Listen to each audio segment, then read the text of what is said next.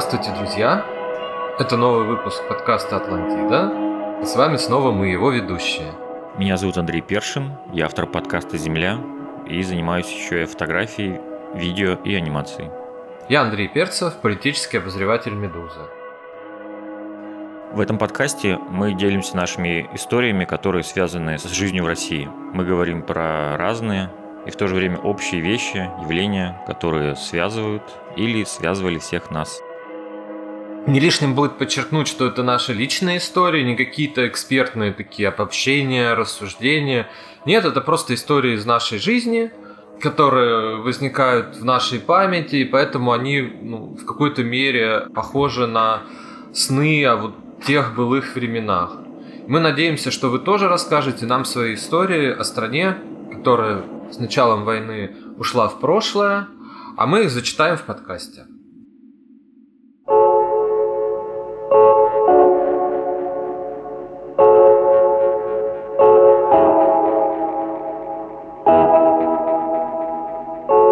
Сегодня мы поговорим о фастфуде. Ну, наверное, у вас может возникнуть вопрос, что за тема такая фастфуд, потому что фастфуд, наверное, вот сразу какие-то ассоциации возникают в голове, это фургончики в Америке или, не знаю, там стритфуд в Берлине, да, какие-то кебабы. А если мы говорим про Россию, то фастфуд уж это точно не совсем то, что ее прямо вот характеризует. Но мы говорим о стране, ушедшей в прошлое, да, о каких-то ее явных приметах. И кафе, рестораны, не знаю, как Макдональдс называют это, рестораны быстрого питания, стали приметой э, российских городов, фудкортов и вот самых известных брендов, да, вот Макдональдс, KFC, не стало. Макдональдс ушел почти сразу, KFC чуть попозже, да, и это вот то, что было прям явно вычеркнуто из российской жизни. А ведь приход Макдональдса, он был открыт э, впервые в Москве 31 э, января 90 -го года на Пушкинской площади, стал, наверное, одним из главных таких признаков нового времени, да, изменения, что вот та страна ушла, Советский Союз, и на ее месте начало образовываться нечто новое.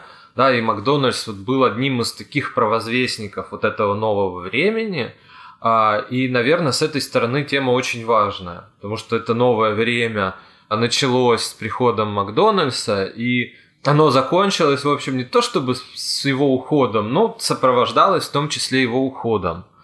И мы поговорим про наш русский фастфуд, про столовые. То, что было вот до их прихода, в общем, где-то это и осталось, а примерно в середине десятых годов это даже получило какой-то новый толчок к развитию. Да? Это стало как-то интересовать да, тоскующих по СССР граждан, да, и такие заведения стали открываться достаточно массово.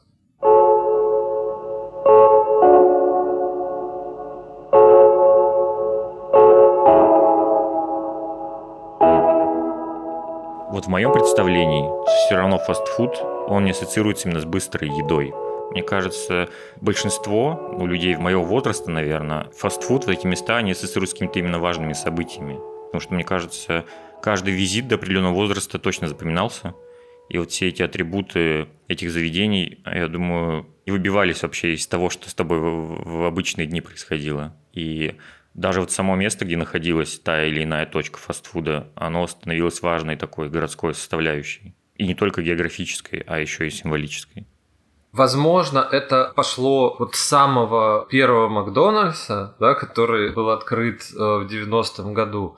Да, это было огромное событие, да, это, это и приход новой жизни, и в том числе как бы очень многие люди, да, наверное, может все, ну или почти все, хотели вот пощупать приход этой новой жизни, прийти в этот Макдональдс, и у него стояла огромная очередь, да, ну все фотографии, наверное, видели, если не видели, можете посмотреть. И в один из дней э, в этой очереди стоял я э, с моими родственниками. Мы стояли вот в этом хвосте, который окружал скверик на Тверском бульваре. Я помню, мы стояли, наверное, не меньше трех часов, да, чтобы туда зайти, посмотреть. Это уже не был фастфуд, да. То есть то, что было фастфудом, уже началось э, не как фастфуд, потому что тебе надо было постоять вот эти три часа в очереди, да, потерпеть. И, соответственно, что ты достоял, туда попал, это уже такое событие, праздник. И Макдональдс тоже хитро зашел. Я не знаю, как называется это в США, честно говоря, не смотрел. Но тогда это называлось, ну, это продолжало называться, просто, может, э, уже в Москве это не так воспринималось ресторан быстрого питания. Да, то есть это было не просто как вот, не знаю, ларек, забегаловка, да, это вот позиционировалось как ресторан, ты приходил как в ресторан, и стоили эти все бургеры, фанта, кока-кола немало. Для тех времен это было дорого. Ну, зато это, конечно, и подача, и вежливость, и само вот это оформление зала э, кардинально отличалось от советских точек питания, не знаю, ну, я был ребенком, где я был в каких-то кафе мороженых с такими вот э, обитыми фанерой стенами, да, если вы помните, с какими-то такими столами достаточно китчевыми, дешевыми, может, бархатными какими-то стульями, креслами. И тут вот все такое современное, светлое, вежливое, да, они сидят тебе через губу, да, что вас много, а я одна. И что такое, например, было тогда, ну, аналог, наверное, совсем, потому что столовая все-таки в советское время это скорее при предприятиях, да, вот при учебных заведениях, не знаю, при больницах. Да, а вот именно фастфуд, там перекусить на бегу, это какие-то пирожки, беляши это называлось, да, в масле какие-то пахнут, которые непонятно чем начинены, а тут вот тебе как бы все понятно, все хорошо, как-то интересно там это собрано. В общем, супер. И долгое время Макдональдс был только в Москве, и вот когда я с матерью приезжал в Москву, мы всегда туда ходили. Это было, в общем, тоже как праздник, одна из частей посещения Москвы. И там вот, да, ты мечтаешь о другом мире, в том числе и поехать, не знаю, там в США куда-то вот как бы вырваться, что-то посмотреть другое. Да, ну вот это такое действительно ощущение праздника. И мне кажется, что для многих оно прям длилось, потому что люди помнили, и если они бывали в Москве не часто, то когда приезжали, шли в Макдональдс, да, вот именно за этим каким-то вот чувством, что вот это у нас нет.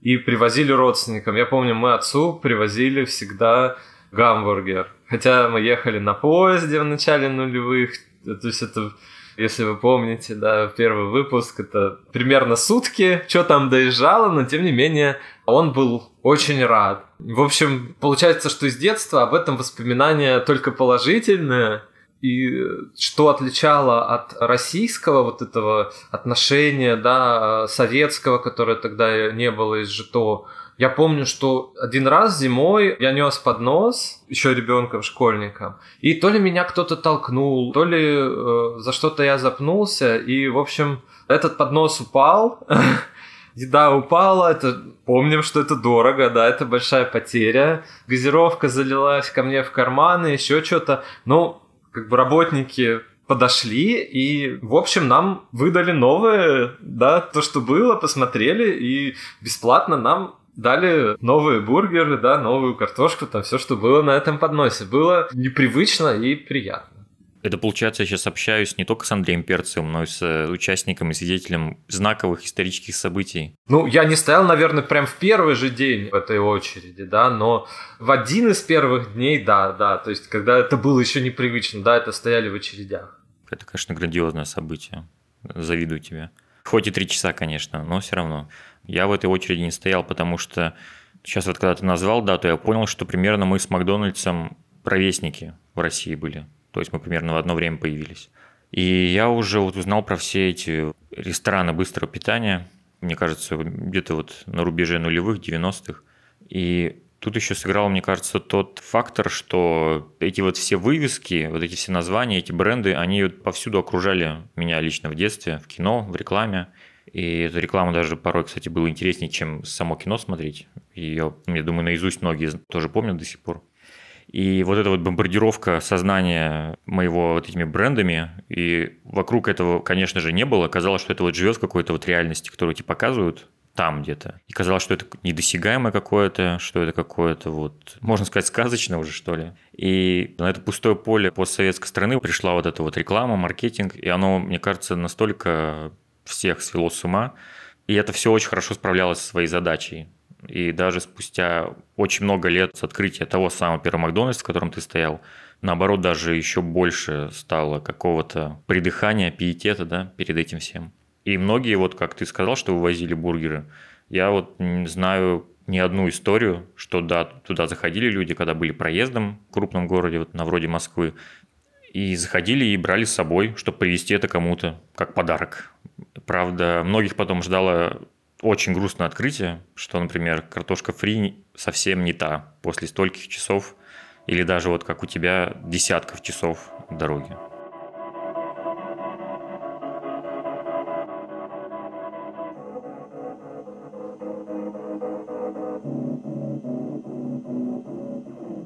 Я вот когда бывал потом проездом в городах, я даже помню не как я в эти места заходил, а я помню вывески.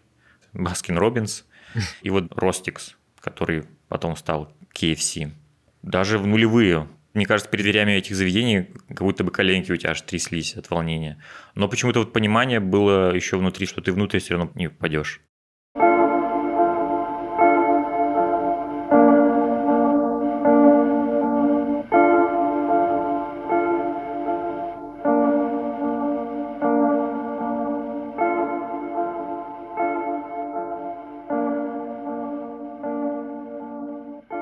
Наверняка слушатели нам скажут, что потом Макдональдс, в принципе, появился чуть ли не в каждом областном центре, а может уже и в каждом, может за исключением прям вот отдаленных мест страны. Но вот про себя я могу сказать, что в это время я туда уже и не ходил.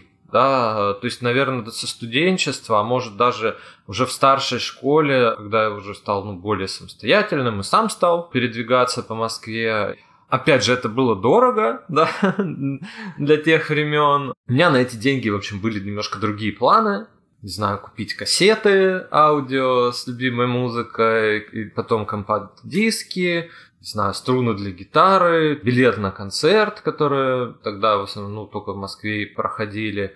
В общем, как бы туда не тянуло. Ну и потом, соответственно, когда вот эти все фастфуды начали прям широко открываться во всех городах, я уже жил в Москве, да, так что вот каких-то таких прям воспоминаний юношества, да, еще чего-то у, меня с ними нет. В моем тоже периоде студенчества фастфуд вообще полностью отсутствовал в моей жизни, потому что главным местом для еды, ну не только ее, мне кажется, даже местом, которое в принципе заменило, я думаю, библиотеку, стала студенческая столовка. Это было ближе к десятым годам, но эта столовая, она как будто бы законсервировалась во времени. Даже вот антураж, чувствовалось в нем дух времени такого ушедшего, потому что там были полы из мраморной крошки такой, уставшая тюль такая на окнах, длинная висела, необычные картины какие-то на стенах, ну, какие-то там животные, но не фото а вот именно от руки видно, что нарисованные. А внизу даже был гардероб, и были даже умывальники. Ну, такая вот плитка, умывальники, решетка. Такое достаточно гнетуще тебя встречала эта столовка, если ты с улицы заходил. А вот очередь людей, которая стояла на раздаче, эту очередь отделяла от зала, где все, в принципе, обедали. Такая стена, она была очень такая модернистского вида такого. Ну, в виде блоков, как игра с простыми формами, и она похожа на шоколадную плитку даже чем-то была. А раздача еды была тоже из прошлого поколения, а блюда были знакомы вообще каждому, думаю. Особенно, может, кто-то вспомнит фруктовые такие кисельные супы с рисом. Я сам их редко, конечно, брал, но это вот почему-то была фишка вот постсоветских столовых. Стандартные супы, я даже называть их не буду, потому что я уверен, все и так поймут, какие я имею в виду. И вот в этом меню не было особо вообще никаких изменений в течение всех пяти лет, что я учился. То есть я всегда знал, что я получу в этом месте. И из-за дешевизны некоторых из этих блюд я стал, честно говоря, есть то, что что очень редко кому-то нравится. Но тут играла роль именно цена и как бы голод. И, в принципе, мне кажется, вот столовка это она сформировала мои кулинарные предпочтения на много лет вперед, ну, которые я, конечно, по прошествии времени немного корректировал, но, по сути, очень минимально. И вот у меня получилась такая как мне кажется, как сейчас говорят, выученная беспомощность, а у меня вот получилась такая выученная гастрономическая беспомощность. Есть такая особенность у этой столовой, оно достойно, мне кажется, даже экранизации. Дело в том, что когда ты приходил в столовую, то ты мог заметить, что где-то вот рядом с тобой почему-то некоторые столы сложены вместе, и там садятся люди взрослого возраста, и у них там накрыто все, стоят вот бутылки алкоголя и рюмки, и они очень грустно сидят, что-то иногда говорят и выпивают, не чокаясь. А иногда бывало, что они снимали половину зала, но это никак не ограждалось, и вот по сути ты приходил на обед, но видел, что люди рядом сидят и что-то там происходит. И потом вот только я понял, что это проходили поминки. То есть люди приходили в столовую, и они снимали вот даже не то, чтобы, ну, в редких случаях ползала, а бывало просто снимали несколько столов, и тут же вот э, проходили какие-то поминальные у них э, посиделки. А в это время вокруг просто происходила обычная жизнь. То есть мы, студенты, приходили, обедали, сидели, что-то там записывали, общались, а рядом с нами сидели люди и поминали кого-то.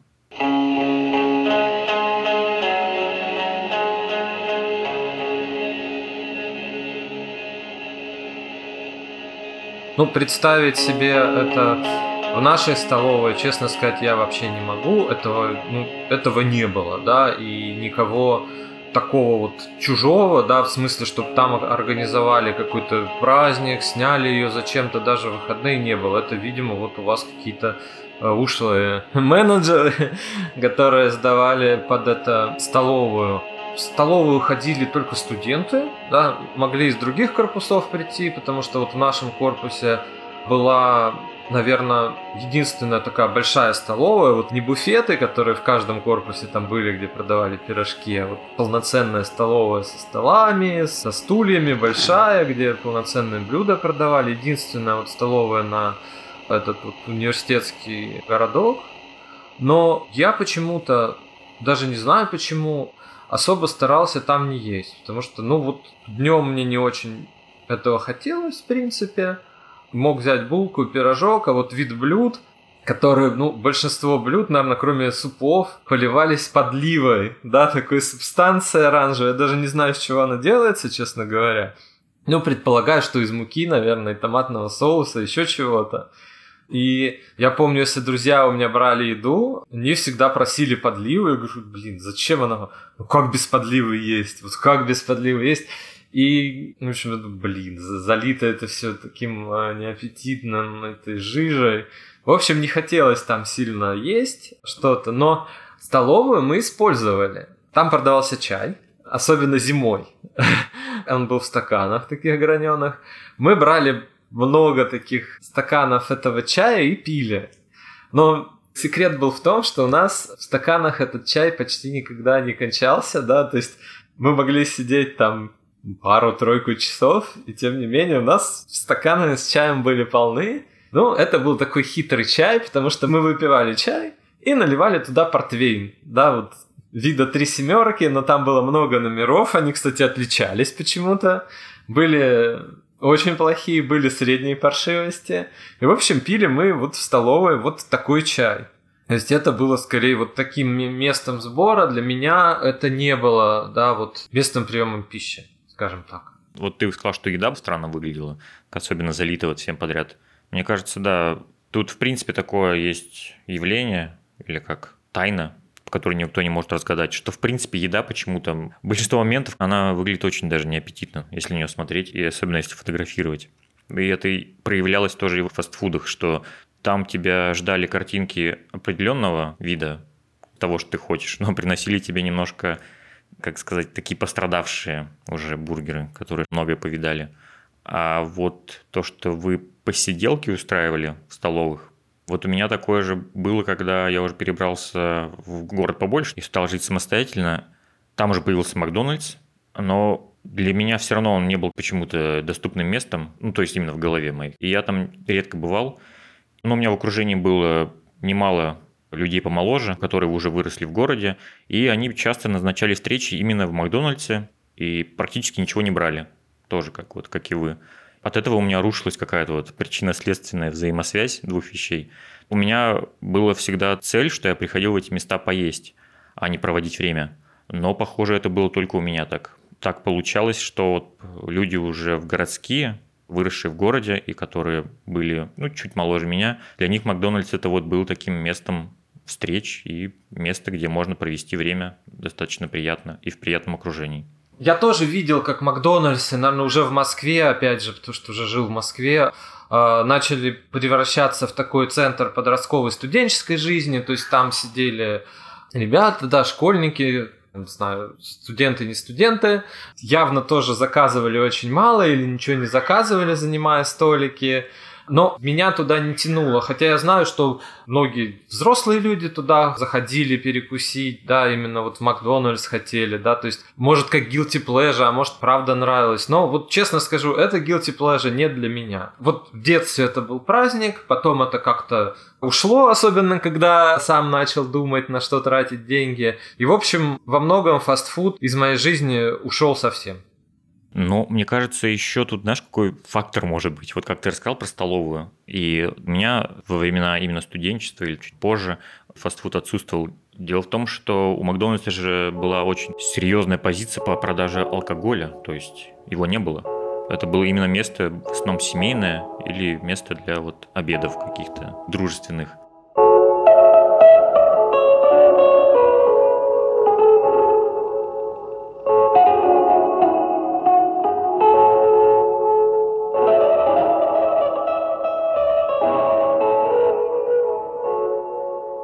Городах я еще успел распробовать много других фастфудов, которые, я надеюсь, и сейчас спокойно себя чувствуют. А особенно вот мой личный фаворит, я думаю, многие поймут, о чем я говорю и что имею в виду, это про аномально такую большую картошку. Крошка-картошка. И в последние разы, когда я был в России, я вот наверстывал какие-то вот свои упущенные такие вот желания, какие-то мечты. Я ходил специально на фудкорты и заказывал вот эту самую картошку, вы не поверите, аж с двумя горячими наполнителями. То есть там можно еще, вот, как вы помните, выбрать, что в нее добавят. Я как бы прям от души разгулялся тогда.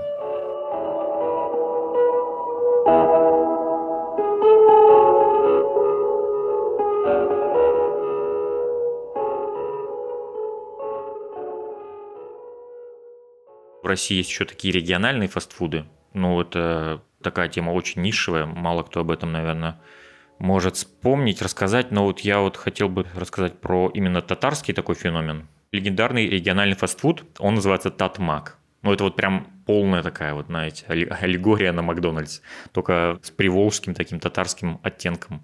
Находится он в Казани. Не знаю, насколько он до сих пор также грандиозен и будоражит умы жителей, но вот в десятые годы этот бренд, он меня лично свел с ума, когда я про него узнал. Ну и кроме меня, по-моему, он сводил еще с местных таксистов, которые чаще всего толпились у точек этого фастфуда. Ну, еще студенты там были. Это, в общем, такие пиццы, такие завернутые пиццы. Ну, это просто вот именно в Казани это вот легендарное место. Но я настоятельно его не рекомендую всем, потому что вот местные казанцы, когда я вот начинал свою большую речь про важность этого местного бренда регионального, они на меня смотрели, честно говоря, как на сумасшедшего, крутили глаза, потому что, как я понял, у каждого была своя история отравления какая-то личная, которая однажды случалась в этом месте. А что тебе там нравилось-то тогда? Ну, это было дешево, доступно, быстро. Это действительно фастфуд. Это прям, и, ой, это было вкусно. Это было прям вкусно. И ну, мой бюджет вообще не страдал от этого. Меня вот этим он, мне кажется, и восхитил.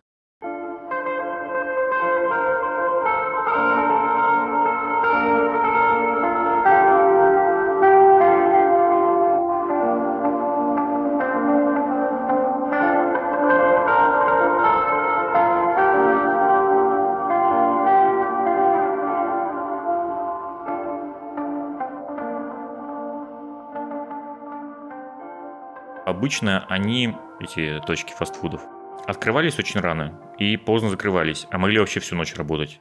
Поэтому порой я или многие из вас достаточно в мутном состоянии или странной ситуации оказывались в этих фастфудах. И люди тоже там попадались странные, загадочные. Ну и в принципе, когда ты ночью в городе, у тебя состояние такое не очень трезвое, то всегда именно хочется почему-то фастфуда. И вот тут еще есть такие другие народные кафе. Это Burger King, Тут я хочу такую сделать отметку, что мне нравится даже больше, чем Макдональдс, но тут как бы это два лагеря, они бесконечно враждуют. Однажды ночью я был вот в Москве, и после какого-то концерта мы шли по городу, метро уже закрылось, и мы пошли вот ночью туда что-то там съесть. Мы зашли внутрь, там тоже толпы веселых людей, какая-то ночная суматоха, все что-то заказывают, кричат. Не очень такая дружелюбная атмосфера. И мы дождались заказа, сели у столика длинного такого, похожего на барный, который выходил в окно, ну, видом, и начали вот жевать бургеры, глядя на улицу Красная Пресня, ночную такую. И я вот жую и вижу, что слева от меня просто сидит такой обычный мужик, выглядит вот как отец твоего какого-то знакомого. У него сумка через плечо такая черная, на которой много молний, с которыми вот ходят обычно такие средних лет мужчины. И видно, что он с какой-то смены, похоже, с работы, может, на пояс не успел или что-то еще сидит, чего-то ждет, непонятно. И вот это все так выбивалось из всего того, что ночью происходит вот вокруг, в этом ночном городе э, отдыхающем.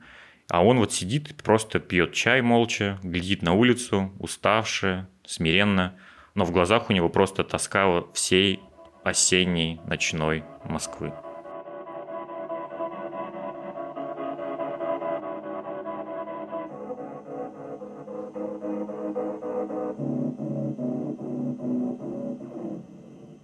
Я хоть и не стоял, как Андрей, в первую очереди к Макдональдсу, и потом уже как бы спустя много лет Макдональдс и вообще весь остальной фастфуд это, к счастью, стало чем-то таким, что легко встроилось ну, в жизнь страны и, в принципе, слилось жизнью многих людей и уже не вызывало каких-то особых чувств. Но вот тут мне сейчас хочется опять прыгнуть в прошлое и рассказать историю про то, как мы с моей семьей бывали первый раз в Макдональдсе, потому что вот в моей жизни это одно из самых ярких воспоминаний. Мы были в том самом первом Макдональдсе, который знаменит вот этой очередью в 90-е, то есть спустя 10, 11, 12 лет после того, как там Андрей постоял, мы туда с семьей тоже приехали. Не знаю, специально ли папа повел нас именно туда, но вот мы там оказались, и для меня это был культурный шок, в прямом смысле этого слова. Я вот прям вижу ярко перед собой, как мы все вместе сидим за столом одним, а по нему вот разложены все эти коробки, обертки, каждая трубочка упакована отдельно. Вот аж дыхание вот у меня от всего этого, я помню, перехватывало. И помню эти соусы, вот эту прям ярко-желтую горчицу, которая, ну, просто раньше да, я до этого соус видел такие, знаешь, как-то смешиваются, когда кетчуп и майонез, кетчунес, там всякие соусы, домашние заготовки. А тут прям яркая, плотная субстанция и достаточно вкусная, кстати. И вот это вот очень трогательный и лично для меня такой светлый момент. Мы будто всей семьей оказались в кино и заглянули в другую реальность, сидя друг с другом. Мы вот всей нашей вот семьей вот из относительно далекого края дотянулись вот до этого другого мира, немного его пощупали. И вот сейчас, конечно, это вспоминать даже как-то странно. В какой же вот обстановке выросли и взрослели наши родители и целое поколение, что вот этот столик фастфуда был настолько великим событием в жизни обычной российской семьи. И вот как-то немного горько от осознания этого.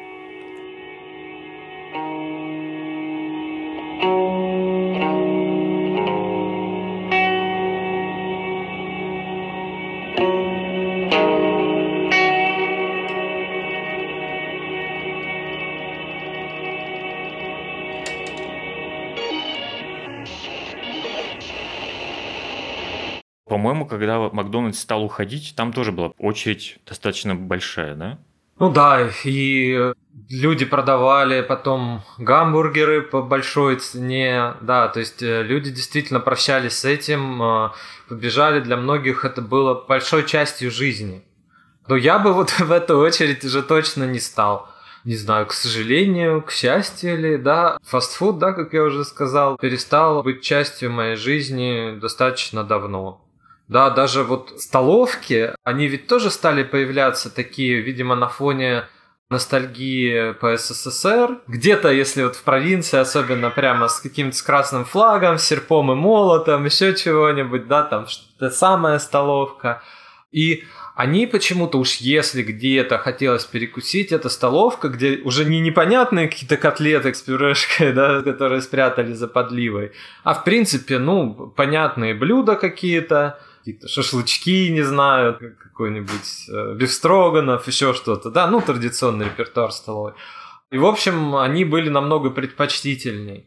И, честно скажу, именно в моей жизни. Как бы никакой трагедии в уходе этого всего не было. Но, тем не менее, я понимаю, да, что помня как бы атмосферу той очереди, вот того прихода Макдональдса, да, как какого-то провозвестника новой жизни, да, какого-то другого мира, я понимал э, и понимаю сейчас, что на самом деле ушло какая-то очень важная часть жизни. Пусть она далека от меня на тот момент была и сейчас есть, но тем не менее я понимаю, как важно вот это все, да, это какая-то связь с внешним миром, да, что мы такие же, да, что мы не какие-то особые, да, особый путь, да, там, с хлебами, лаптями щи, нет. Вот это, наверное, хочется подчеркнуть. На этом наш разговор подходит к концу. Если вы хотите поделиться с нами своими историями, например, как история сделала петлю и у нас снова появились ростиксы, то пишите по адресу подкаст собакамедуза.io. Мы обязательно все прочитаем и даже ответим, возможно, вот так в подкасте прямо. Скажу, что будет последний выпуск, посвященный как раз вашим письмам. С вами был Андрей Першин и Андрей Перцев. До свидания, до новых встреч.